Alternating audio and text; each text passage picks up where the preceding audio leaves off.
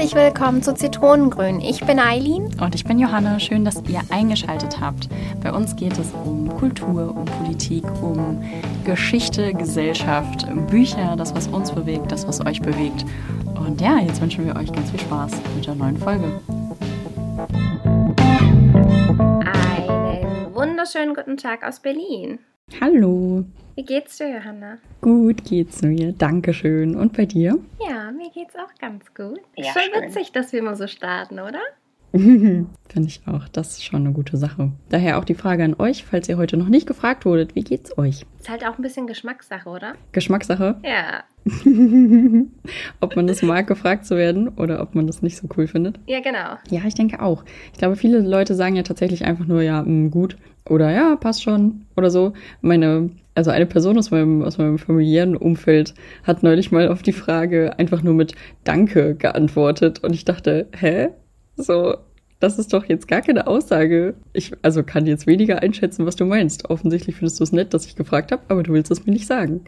Und von daher glaube ich auch, ist Geschmackssache, definitiv. Und so starten wir in das Thema direkt. Einmal voll rein, genau. Geschmäcker, darum soll es ja heute gehen. Wir haben vorhin ein bisschen vorüberlegt und äh, es sind uns direkt ganz viele Sachen eingefallen, deswegen haben wir direkt äh, losgelegt.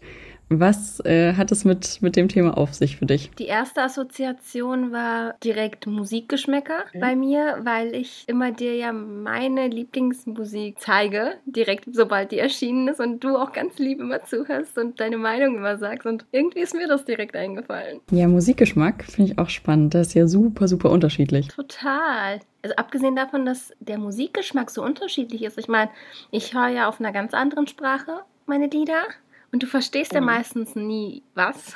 Ich muss es dir ja dann übersetzen. Und schon da beginnen ja auch die Unterschiede, finde ich. Total, das sind ja auch ganz andere Hörgewohnheiten. Ich finde es halt halt spannend, wenn du mir was zeigst und ich dann aber trotzdem so ein Gefühl dazu bekomme. Also selbst wenn ich den, den Text nicht verstehe, aber man trotzdem irgendwie so ein bisschen erahnen kann, okay, da hat jetzt jemand ähm, ganz, ganz schwer Herzweh oder jemand wird vermisst oder ähm, eine Person ist so sehr empowernd. Das bekommt man ja trotzdem irgendwie so zwischen den Zeilen mit. Und ich finde, wenn man Geschmäcker teilen kann, ist das immer ein super, super schönes Gefühl. Ich, ich freue mich dann wie ein Kind einfach, wenn du das Gleiche mit mir teilen kannst oder so. Oder beziehungsweise die, das gleiche Erleben quasi teilen kannst, so rum, ja. Mhm. Ja, total. Also selbst wenn Dinge nicht so zu 100% den eigenen Geschmack treffen, finde ich es immer noch leichter, sich an bestimmte Themen heranzuwagen als an andere.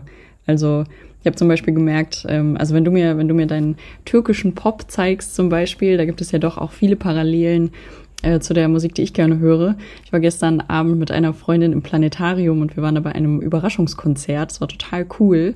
Ja, wirklich, wirklich cool.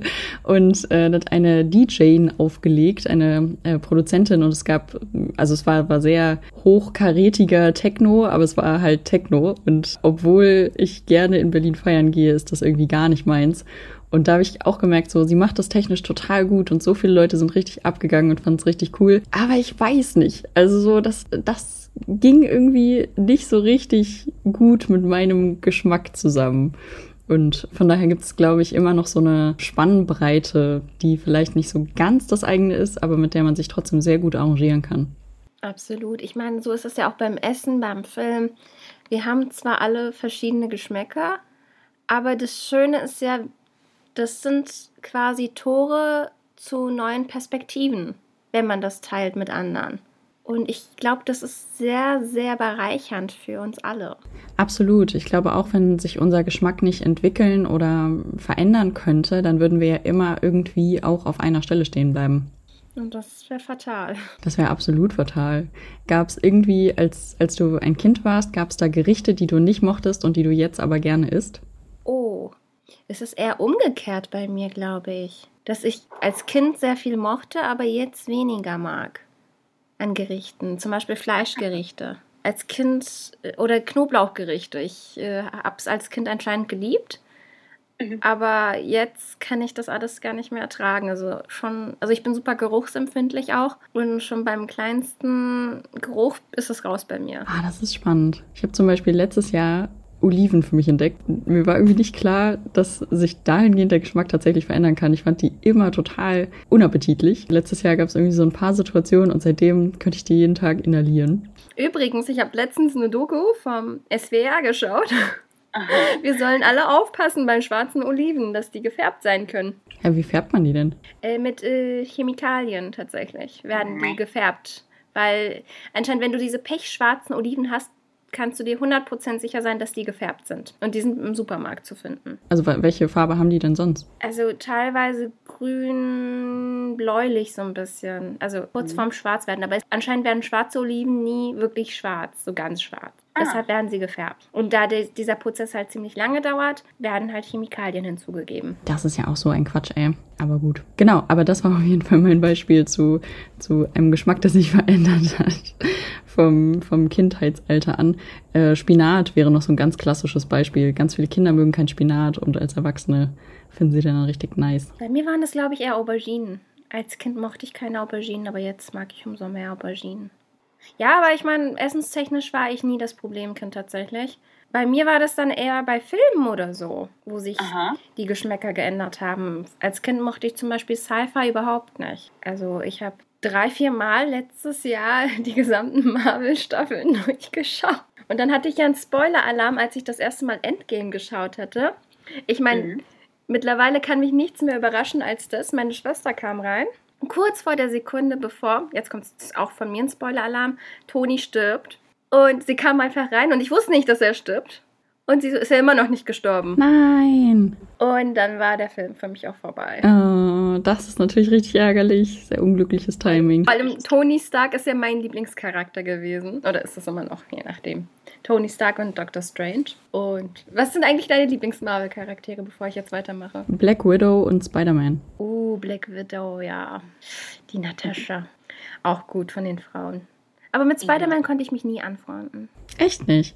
Oh, das war so einer der ersten Superhelden, die ich so, ähm, die ich irgendwie geschaut habe, die ich so mitbekommen habe. Ich war ein großes Disney-Kind und war deswegen völlig eng geschossen auf ähm, auf Peter Pan oder auf Baloo den Bären oder so. Das waren so die Helden, die ich cool fand als Kind.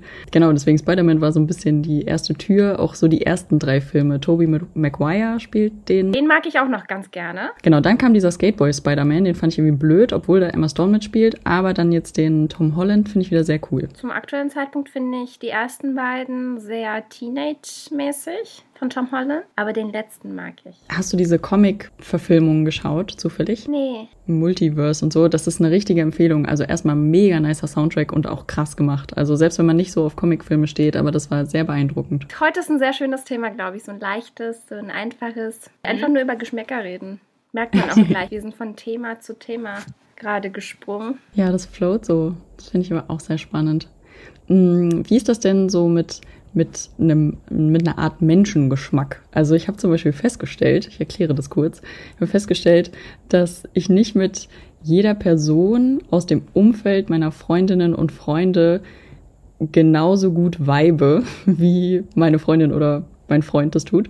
Und das finde ich zum Beispiel mega interessant, weil wir ja auf jeden Fall ähnliche Grundthemen und ähnliche Grundwerte haben. Wir, wir stehen uns nah, wir verstehen uns gut aber das muss nicht unbedingt im gesamten Umfeld der anderen Person auch so sein. Wie stehst du dazu? Glaubst du, es gibt so einen Geschmack, was, was Menschen oder Charakterzüge angeht? Jetzt hast du einen wunden Punkt getroffen. Deshalb muss ich die ganze Zeit auch grinsen. Ähm, weil ich habe auch, also Geschmäcker, aber auch Ansprüche, glaube ich, bei mir sind das eher. Bei mhm. Menschen. Mm, ich weibe auch nicht mit jedem. Und auch nicht direkt.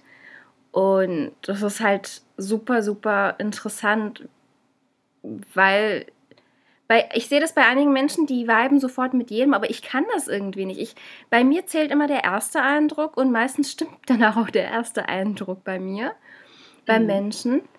Und deshalb super, super interessantes Thema. Aber so ist es auch in Beziehungen zum Beispiel, wenn du dir einen Partner suchst oder so. Mhm. Dann da hast, hat man ja auch verschiedene Geschmäcker. Man guckt sich erstmal die Person an. Es gibt ja auch, ach, ich weiß nicht, ich springe gerade vom Thema zu Thema, aber ähm, einige Menschen tendieren dazu, bestimmte Körperteile sich auszusuchen bei anderen Menschen, die sie attraktiv finden und suchen gerade das in ihrem Partner. Zum Beispiel eine kleinere Nase oder schönere Hände oder vollere Lippen. Das ist so witzig. Hast du sowas auch? Äh, ich hatte das mal. Also ich finde zum Beispiel, ich weiß nicht, ob man sich das vorstellen kann, bei mainly weiblichen Armen, diese Stelle zwischen hm, wahrscheinlich Trizeps ist das und Schulter, wenn das so ein kleines, wenn das so eine kleine Welle gibt, also wenn es quasi nicht in eins ineinander übergibt, sondern wenn es so ein bisschen so ein, ah, wie kann man das sagen, so eine kleine Welle einfach. Ich finde das mega schön, wenn Leute das haben und das ist so eine richtige Kleinigkeit, aber ich bin immer völlig begeistert, wenn ich das irgendwo entdecke. Ja, bei mir sind das die kleineren Nasen. Mhm. Ich weiß nicht, aber mittlerweile habe ich das weniger. Früher war das immer so. Oder, oder Sternzeichen. Wenn ich weiß, dass die Person ein bestimmtes Sternzeichen hat, was ich hier nicht verraten werde, no offense, ähm, dann konnte ich mich nie mit diesen Menschen anfreunden. Ehrlich nicht? Hast du da dann direkt kategorisiert oder hast du den Leuten eher sowas zugeordnet von wegen, ah ja, die Person, die, die ist bestimmt vage? Nee, tatsächlich habe ich der Person versucht immer, also ich habe immer versucht, weniger mit Vorurteilen entgegenzukommen oder entgegenzuwirken. Aber am Ende des Tages, ich glaube, ich habe mich selbst dadurch kodiert, habe ich mich dann irgendwie doch bestätigt gefühlt in meinen Gefühlen. Mhm, wenn du wusstest, was die Person für ein Sternzeichen hatte. Genau. Ah, das finde ich spannend. Ich muss auch sagen, so wenn ich neue Menschen in mein Leben lasse und ein paar Personen in meinem Umfeld dich äh, eingeschlossen interessieren, diese ganzen Horoskop- und Sternzeichengeschichten ja ganz doll. Und dann, wenn, wenn ihr dann alle ein bisschen kritisch reagiert und sagt, ah, okay, also ah, die Person ist Stier, hm, ja, musst du mal gucken, wie das dann mit deinem, äh, mit deinem Löwen irgendwie funktioniert. Und ich denke dann tatsächlich auch, oh nein, oh nein, die Person ist das und das. So was, weil wir jetzt nicht viben können ab jetzt, weil das könnte ja ganz, ganz tricky werden. Also es hat auf jeden Fall einen Einfluss auch auf die Wahrnehmung. Absolut. Ich meine, bei, bei uns beiden ist es ja so, ich bin Wassermann, du bist Löwe. Ich weiß nicht, ob du das wusstest, aber bei mir steht immer Best, ähm, Best Friends, nee, Best Sisters oder so irgendwie. Bei, ähm, bei dieser App, meinst du? Die du mir empfohlen hattest. Ja, wir machen jetzt keine Werbung, aber es gibt äh, ein paar schön illustrierte Sternzeichen-Apps. Steht, dass, dass ähm, Wassermänner und Löwen sich sehr, sehr gut verstehen können. Ich hau mal auf Holz. Ja, wir haben so unsere kleinen Macken, sagen wir mal so. Aber hat das nicht jeder?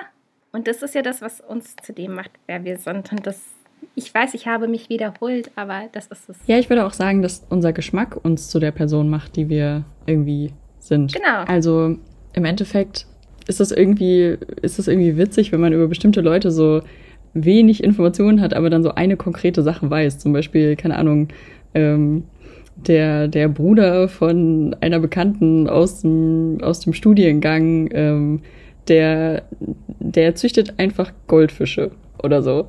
Und dann ist es so, dann weißt du, okay, das interessiert die Person und ähm, das ist vielleicht nach meinem Geschmack irgendwie nicht unbedingt das Haustier äh, der Wahl oder so, aber du weißt das über den Menschen und dann verbindest du das damit. Und das ist irgendwie cool, dass einen das so begleitet. Ich finde es auch bei Freundschaften zum Beispiel ganz interessant, wenn du auf einer Wellenlänge mit dieser Freundin oder mit diesem Freund bist, dass wenn ihr zum Beispiel auf der Straße ganz random eine Person seht und gleich den gleichen Gedanken habt oder so. Das finde ich immer so witzig. Ja, absolut. Wenn das Gehirn dann kurz mal synchron ist mit dem, mit dem anderen Hirn. Denkst du, das ist Telepathie? Schon, oder? Naja, wir, nee, wir driften heute nicht in Spiritualität oder ähnliches. Nein, nein, nein, nein. Aber über Telepathie könnten wir auch mal eine Folge machen. Das finde ich super interessant. Da gibt es so witzige Situationen. Ähm, sollten wir uns auf den Notizzettel schreiben. Wir müssen auch mal eine Folge nur zur Spiritualität machen, wo du uns dann Tarotkarten legst legst und.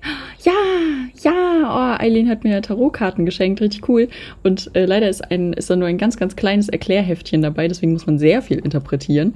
Aber ich übe mich darin und äh, habe tatsächlich am Wochenende für meine Familie auch schon Tarotkarten gelegt. Es gab einen Geburtstag zu befeiern. Es sind äh, viele skeptische Blicke gekommen, aber ich habe mein Bestes gegeben. Was hältst du eigentlich von diesen neuen Trends jetzt hier mit äh, Lippen aufspritzen, Nase klein? Äh, so dünn werden, wie es nicht geht. Ähm, das ist ja auch eine Geschmackssache. Aber was denkst du darüber? Also grundsätzlich, solange es nicht ähm, gesundheitsgefährdend ist, mental oder ähm, körperlich, würde ich immer sagen, Leute, trefft eure Entscheidung, wie ihr euch danach fühlt. So gerade wenn es jetzt um um sehr junge Personen geht, die das vielleicht auch noch nicht ganz so einschätzen können, was das für Langzeit äh, Konsequenzen hätte, dann ist das natürlich ein, ein Riesenthema. Also ich finde, es sind immer noch verschiedene Sachen, ob man einen Eingriff hat zu so Schönheitsthemen wie beispielsweise Nase kleiner oder Lippen größer oder weiß ich auch nicht. Oder ob man sagt, die Person versucht ähm, krampfhaft unendlich dünn zu sein. Also das sind für mich auf jeden Fall zwei völlig verschiedene Sachen. Das, das Schlankheitsthema kann in so wenigen Fällen als gesunde Herangehensweise betrachtet werden. Gerade bei Menschen, die eben nicht abnehmen, weil ihnen das irgendwie besser täte, sondern die das einfach für ein Filtergefühl tun, so, weil sie einfach viel über die sozialen Medien oder allgemein ihr Umfeld mitbekommen, dass nur schlanke Personen irgendwie wertvoll sind. Das finde ich wahnsinnig schwierig. Ich kann mich da sehr mit identifizieren, definitiv. Daher tricky Thema. Aber du meintest ja eher ähm, Äußerlichkeiten im Sinne von so, so Gesichtsveränderungen zum Beispiel, oder? Unter anderem auch, ja. Also das hat auch gepasst mit Schlankheitswahn und so. Ja, also ich finde grundsätzlich, ähm, wie gesagt, darf das jede Person für sich entscheiden. Ähm, was für mich schön ist, ist für jemand anderen vielleicht gar nicht schön. Das ähm, würde ich mir, da würde ich mir keine Beurteilung erlauben wollen.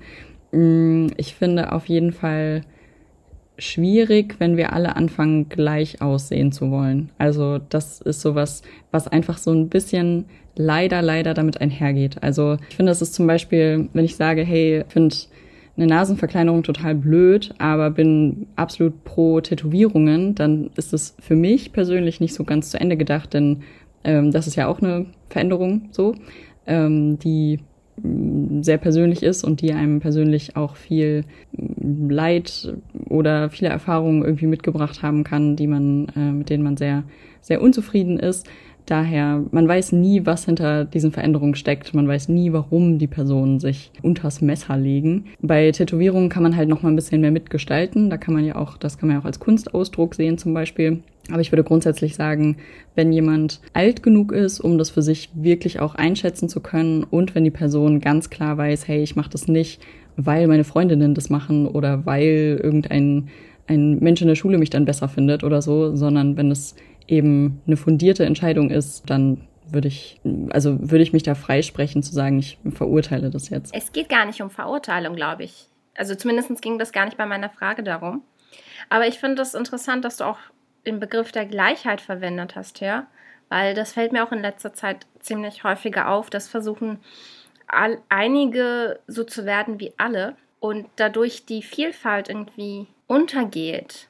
Also nicht, mhm. dass ich das beurteile oder verurteile, aber ähm, irgendwie hat jeder mittlerweile Angst, sage ich mal, anders zu sein. Was eigentlich total strange ist, ne? Weil wir ja mit den mit dieser sehr individualistischen Gesellschaftsrichtung, in die wir gerade alle sehr abdriften, vor allem in unserer Generation, würde ich sagen, ähm, total danach streben, anders äh, Dinge anders zu machen als äh, beispielsweise die Generation davor oder eben auch anders als also zwischen der Unterschied zwischen Stadt und Land, dass man da möglichst versucht irgendwie Abgrenzung zu schaffen und das funktioniert ja überhaupt nicht mehr, wenn wir uns optisch alle sehr äh, vereinheitlichen. Absolut, absolut.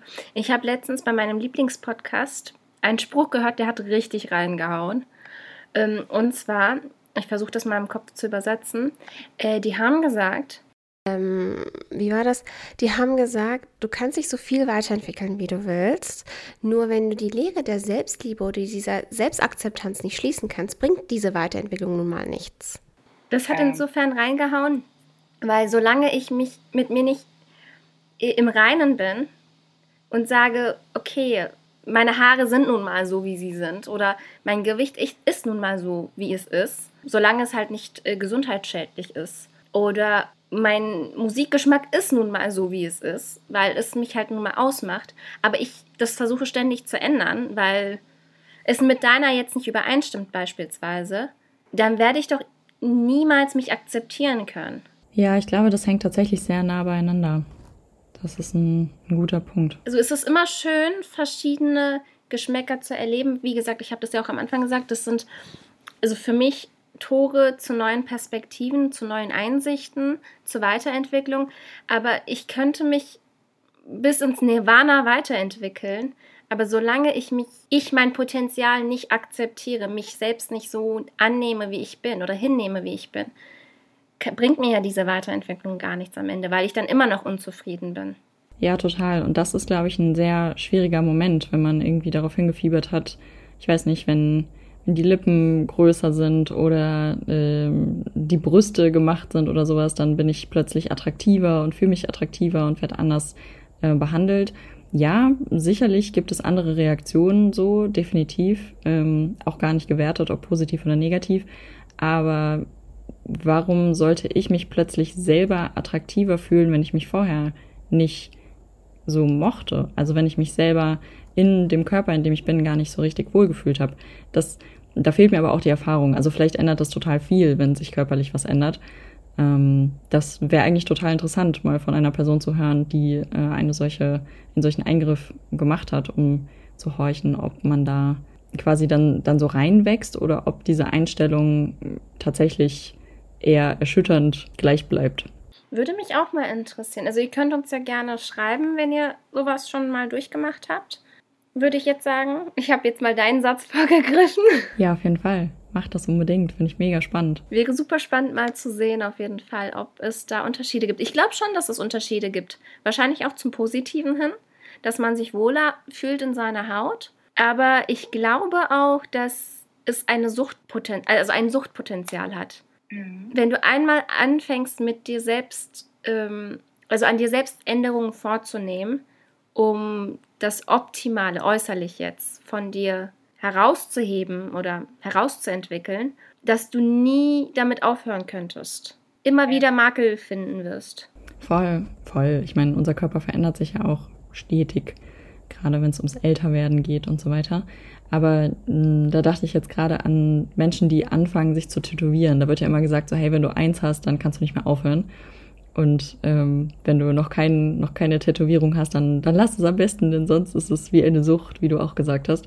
Und da finde ich auch wieder die Geschmackssache total spannend. Denn ich kenne auch Personen, die sagen, sie hätten, also sie würden sich jetzt ein bestimmtes Tattoo, das sie auf der Haut tragen, nicht nochmal tätowieren lassen.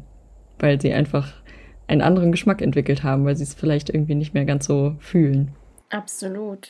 Das ist aber auch mit Kleidungsgeschmäckern so zum Beispiel. Das, was du vor fünf Jahren getragen hast oder sagen wir letztes Jahr getragen hast, dein Geschmack hat sich wahrscheinlich weiterentwickelt und heute trägst du das gar nicht mehr. Und dann liegt es irgendwo im Kleiderschrank nur noch rum. Da frage ich mich aber zum Beispiel auch ganz gezielt jetzt bei Mode, äh, sicherlich auch bei den anderen Erscheinungen, aber jetzt gezielt bei Mode, inwiefern können wir denn überhaupt selber einen Geschmack entwickeln. Wir müssen ja die Sachen kaufen, die im, im Laden zur Verfügung stehen.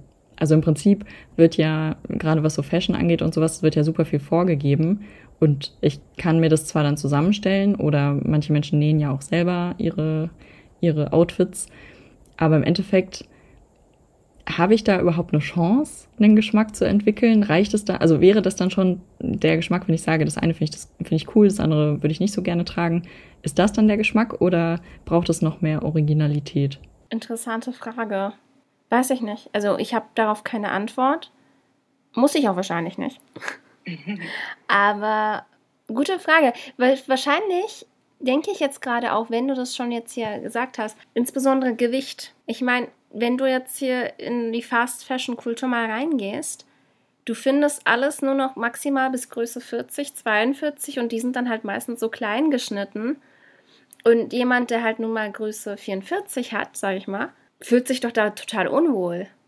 Das ist doch nicht auf alle Geschmäcker oder auf alle Körper äh, angepasst. Und da fragt man sich doch wieder, äh, versucht der Kapitalismus vielleicht unsere Geschmäcker zu leiten, wo wir dann wieder bei deiner Frage wären. Genau, also wie viel Möglichkeit und Gestaltungsraum hat man eigentlich, wenn man ja im Prinzip dazu angeleitet wird, Geld auszugeben, so und daraus irgendwie was Individuelles zu machen. Geht dadurch vielleicht auch die Originalität des Menschen verloren?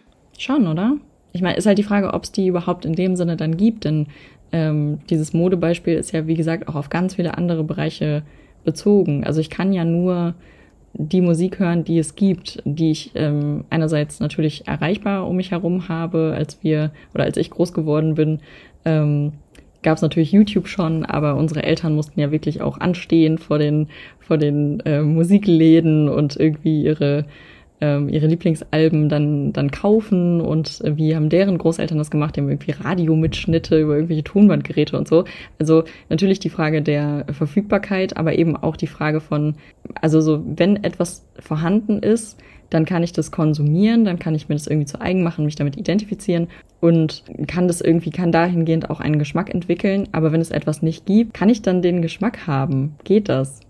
Es ist nicht so einfach, ne? Ich mache mir da echt oft Gedanken drüber, weil ich das so spannend finde. Vielleicht habt ihr da irgendwie eine Idee zu oder seht das ganz, ganz anders. Lasst es uns auf jeden Fall wissen. I, I need to know. Also ich dachte, als wir ähm, jetzt heute mit diesem Thema gestartet haben, dass es so ein ganz sachte, so ein ganz schönes Gefühl sein wird, war es auch, aber dass es dann doch plötzlich ernster wurde als erwartet, finde ich schon interessant. Ja, total. Ist auch eine sehr andere Folge, wenn ich das jetzt äh, von hier aus schon ohne den Schnitt gehört zu haben, sozusagen, und wenn ich es von hier aus schon sagen darf, es fühlt sich ein, fühlt sich anders an. Irgendwie waren wir im Flow und so im Erzählen und äh, über Filme und Musik und so, da tauscht man sich auch total gerne aus und es ähm, ist super persönlich und deswegen auch kaum angreifbar, würde ich sagen.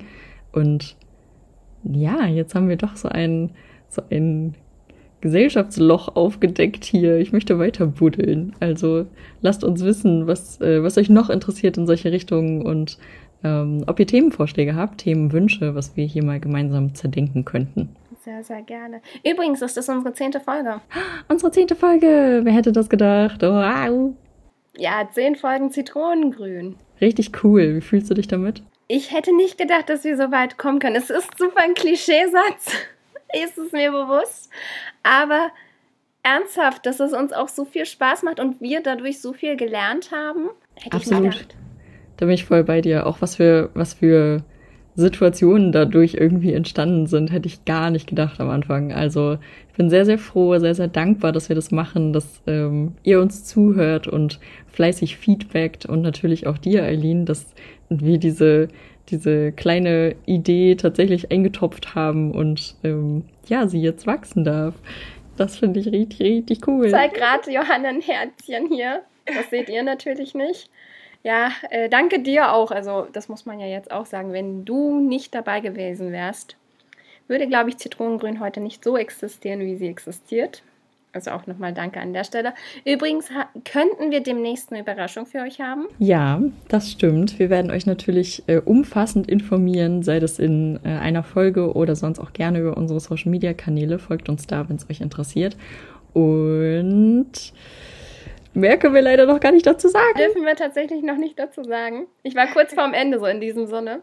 Aber jetzt sage ich das dann. In diesem Sinne. Bis denno. Ciao.